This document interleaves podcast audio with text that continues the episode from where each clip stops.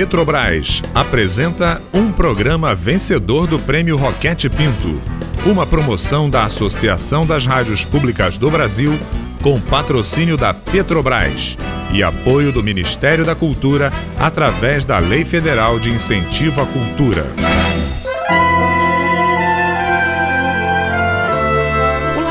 Aberto de interatividade da UFSCar tem o prazer de convidá-los para ouvir, a partir de agora, a radiodramaturgia Verdades Inventadas.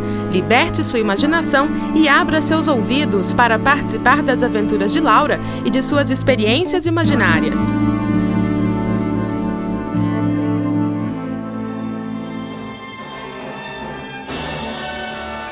No episódio anterior, Laura ganha algumas flores de Marquinho, e fica confusa quando nota que, apesar de serem exatamente iguais, as flores têm cores diferentes.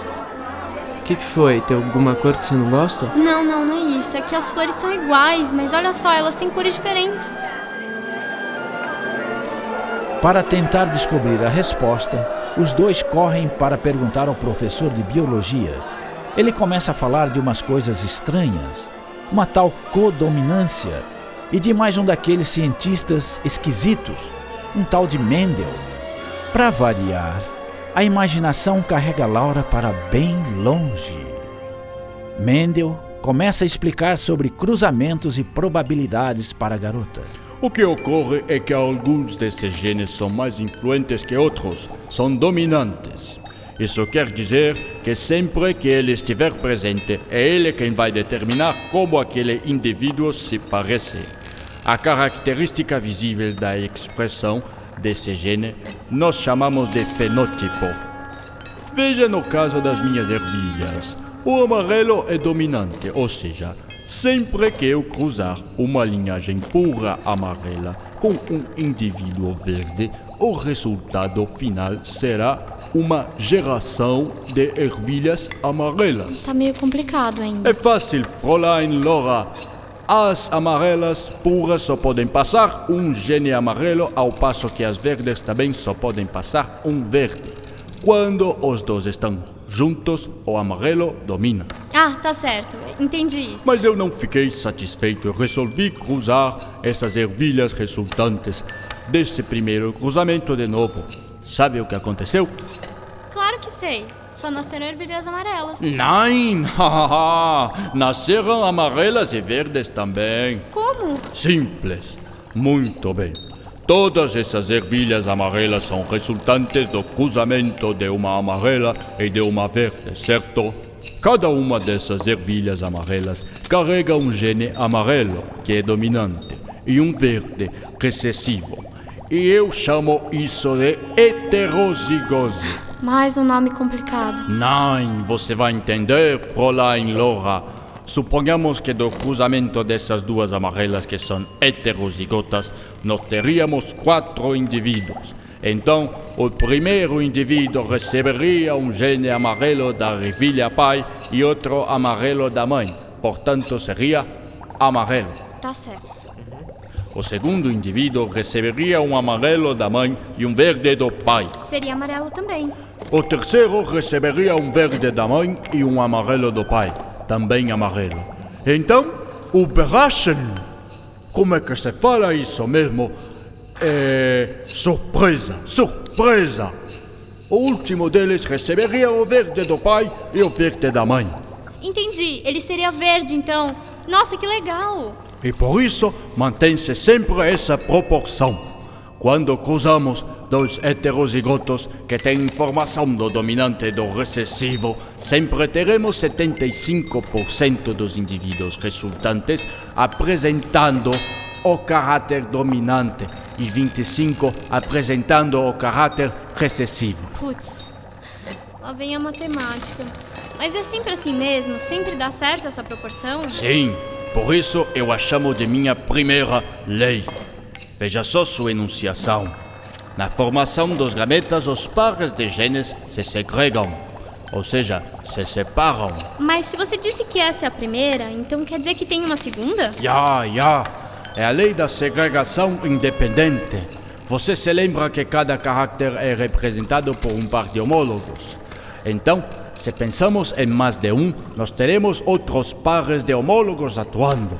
Eu chamo de segregação independente, pois um caráter não depende de outro caráter. Citando a segunda lei, um gene passa para outra geração, independentemente do gene de outro caráter. Tá, seu Mendel, mas e as minhas flores? Como a gente explica então eu ter três cores diferentes da mesma flor? Oh, mein Lieb, acho que você já sabe a resposta. Pense comigo. O que ocorre é a codominância, que é quando um fator não é recessivo. Então, quando você cruza o vermelho com o branco, os dois se expressam de maneira igual. E o que acontece quando misturamos o branco com o vermelho? Hum, vermelho e branco da rosa. Entendi tudo. Rosa que nem minha flor. Ai, obrigada, Hermenda. Eu entendi tudinho agora. É bom mesmo, Mankind, porque para variar, você terá um trabalhão para explicar pro Marquinho. Laura e Marquinho mataram seu intervalo para ter uma aula sobre genética, com ninguém mais, ninguém menos do que Mendel, quer dizer, Miguel, ou com os dois. Bom, E aí, entenderam agora o que é a tal da codominância? Ah, entendi sim. É quando não existe relação de dominância entre os dois alelos diferentes. Aí os dois se expressam igualmente no indivíduo, não é, Marquinho? Marquinho, presta atenção. Tá dormindo em pé? Ah, não, não, tô acordado. Só, só dei uma piscada. Sei. Não, entendi tudo sim. Concordo tudinho que a Laura falou. Ah, tudo bem, Marquinho. Então, mas esse negócio de gene é uma coisa que não entra na minha cabeça. É muito fácil, Marquinho. Na genética clássica, aquela que o Mendel praticamente fundou, o gene é a estrutura básica da hereditariedade. É, isso eu entendi. Então, Júlia, além disso, agora a gente sabe mais precisamente o que é o gene. E a gente fala que cada um deles é formado por uma sequência específica de ácidos nucleicos. Esses ácidos são dois, o DNA e o RNA. Mais precisamente, o gene é uma sequência de nucleotídeos do DNA que é transcrita pelo RNA. Isso é importante na síntese de todas as proteínas que compõem o nosso corpo. Ixi, assim não tá rolando não, professor. Marquinho, outro dia mesmo eu mostrei a estrutura do DNA na aula. Você lembra? Dupla hélice? Ah, lembro sim, aquela, aquela hélice torcida, né? Então, lembra dos nucleotídeos do DNA? As letrinhas A, T, G, C que se ligam? Eu me lembro, professor. Depois tem a replicação, a transcrição e por último a tradução, que é quando, com base na sequência dessas letrinhas, as proteínas vão sendo montadas no ribossomo. Ah, lembrei. Então, e o que é um gene? Nada mais que um trecho específico dessa sequência que está no DNA. E são muitos, né, professor? Cada um é responsável por um caráter específico.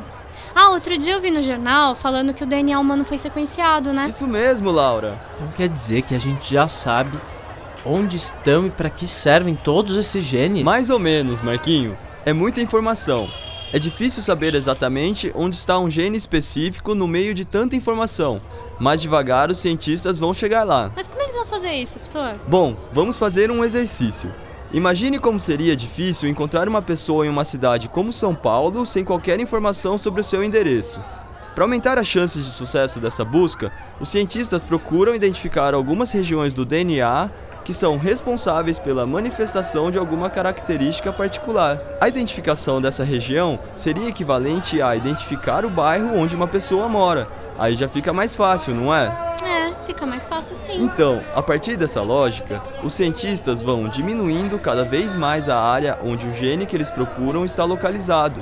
Assim, do bairro, a busca é reduzida para a rua, da rua para a quadra, até que, finalmente, a localização exata do gene seja estabelecida. Nossa, é mais ou menos o que o carteiro faz, né? Isso mesmo, Marquinho. Entendeu, Laura? É, acho que sim. Olha lá, pessoal, tocando o primeiro sinal. Melhor vocês irem voltando para a sala para não chegarem atrasados na aula. Passou rapidão o intervalo. Vamos aí, Laura?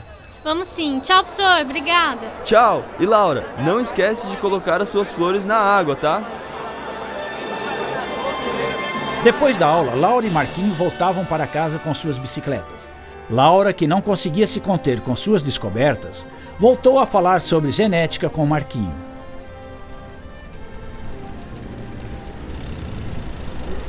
Marquinho, se os seus olhos são azuis, então você é um homozigoto recessivo. É, eu aprendi isso também, ô cabeçudo. Mas sabe o que eu tava pensando aqui? Seu pai também tem olhos azuis, não tem? É, e como eu tenho olhos castanhos que nem o da minha mãe, o meu pai só pode passar o alelo recessivo, então eu sou uma heterozigota pra cor dos olhos. É, era exatamente isso que eu tava pensando. Olha só, se um dia a gente se casar e tiver um filho, então ele tem 50% de chance de ter olho azul e 50% de ter olho castanho. Olha só, sabe o que eu tava pensando? Na probabilidade da gente casar e de ter um filho. Eu tava fazendo umas contas e sabe quanto dá? Zero! Quero ver se você me alcança! Eu vou te passar e chegar primeiro. Volta aqui, Marquinho! Marquinho, você vai ver só, hein? Eu vou te alcançar! Quero ver, pedala, Laura. Vamos, pedala! Se você quer saber mais sobre as verdades inventadas da Laura, entre no seu blog e acompanhe por lá os textos de nossa querida personagem em suas reflexões sobre suas experiências imaginárias e os personagens que encontrará ao longo da nossa radionovela.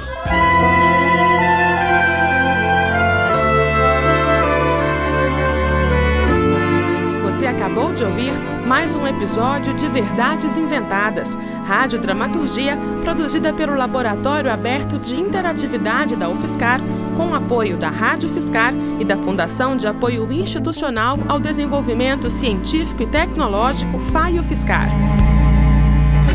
Roteiro: Maite Bertolini e Tárcio Fabrício. Revisão: Adilson de Oliveira e Mariana Petzo. Produção: Mário Righetti. Desenho de som e edição: Daniel Roviriego.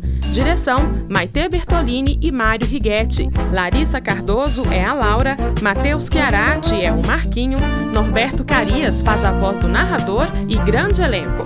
Saiba mais sobre as experiências imaginárias de Laura visitando o seu blog viagensdalaura.wordpress.com.